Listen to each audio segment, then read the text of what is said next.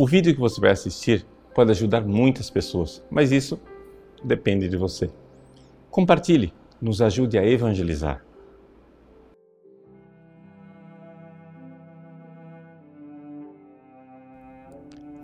Em nome do Pai, do Filho e do Espírito Santo. Amém.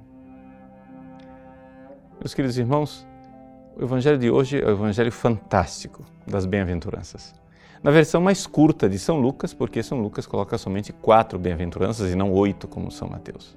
No entanto, os dois coincidem plenamente no início. Bem-aventurados os pobres. Porque vosso, diz Lucas diretamente, sim, vosso é o reino dos céus.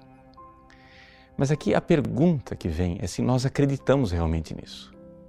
Fala-se tanto de igreja dos pobres, igreja dos pobres, mas a igreja dos pobres é assim, para você ir lá para os pobres, dar dinheiro para eles, tirá-los da condição de pobreza, porque eles vão ser felizes mesmos se tiverem dinheiro.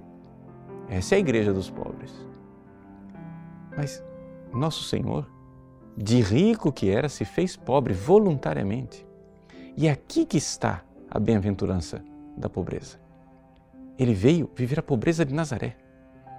Em Nazaré, Jesus não tinha água encanada, não tinha luz elétrica, não tinha fogão a gás, ele não tinha colchão ortopédico, não tinha travesseiro antialérgico, não tinha nada disso. Se ele queria ir no banheiro, ele tinha que ir na casinha, ou então no mato. Se ele queria tomar uma água, ele tinha que pegar a água do poço, colocar numa moringa e até num copo d'água, num simples copo d'água que nós bebemos hoje, nós somos muito mais ricos do que Jesus. E, no entanto, depois de 30 anos de pobreza em Nazaré, a primeira frase que Jesus diz no Sermão da Montanha, lá em Mateus, Mateus faz questão de colocar isso como o primeiro discurso de Jesus, a primeira frase dele. Ele diz: Bem-aventurados os pobres. A felicidade de ser pobre. Nós acreditamos nisso? Não, nós não acreditamos nisso. E a prova de que nós não acreditamos nisso é que nós estamos preocupados com o bem-estar físico e material dos nossos filhos antes do bem-estar espiritual. Pois bem, aqui está a tragédia. Os nossos filhos estão no caminho da infelicidade. Sim, porque, porque no versículo 24, Jesus diz assim: Ai de vós, ricos, porque já recebestes a vossa consolação. A Pechete ten paráclesis in himon.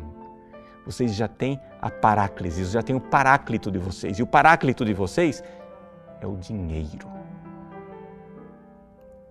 Você quer consolar seus filhos com o dinheiro?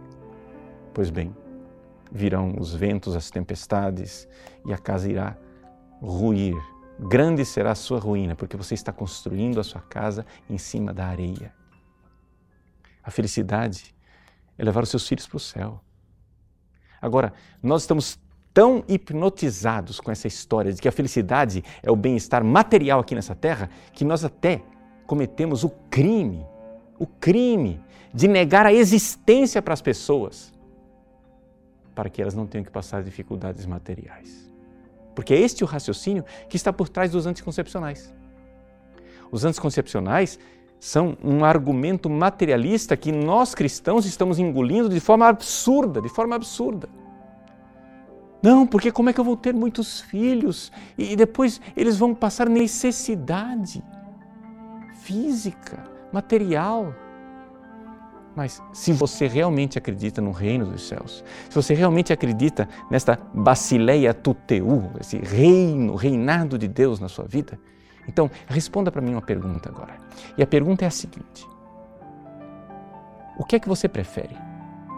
Prefere passar uma vida pobre, doente, cheia de dificuldades e atropelos, carregando a sua cruz no dia a dia e depois entrar na glória do céu? Ou você prefere nunca ter existido? Responda essa pergunta. Porque é esta a única pergunta que destrói a lógica dos anticoncepcionais. Você cristão que toma anticoncepcionais, você que usa camisinha, você que usa métodos é, contraceptivos que são terríveis. Por que é que você faz isso? Você faz isso porque você não é um cristão, você é um materialista. Você acredita muito mais no felizes os ricos porque já tem a consolação aqui na terra, já tem o seu paráclito no dinheiro, do que no felizes os pobres, porque deles é o reino dos céus. Pense nisso e seja cristão de verdade. Deus abençoe você. Em nome do Pai, do Filho e do Espírito Santo. Amém. Gostou do nosso conteúdo? Pois bem, o nosso site faz questão de ser um eco da doutrina católica, do magistério de sempre. Muitas pessoas escrevem para nós diariamente dizendo que mudaram de vida, dando seus testemunhos. Quem sabe uma dessas pessoas que está esperando para mudar de vida é um amigo seu. Nos ajude a compartilhar, nos ajude a evangelizar. Se você curtir a nossa página, compartilhar nas redes sociais, pessoas podem salvar as suas almas. Deus usa instrumentos tão simples para transformar os corações. Que Deus abençoe você.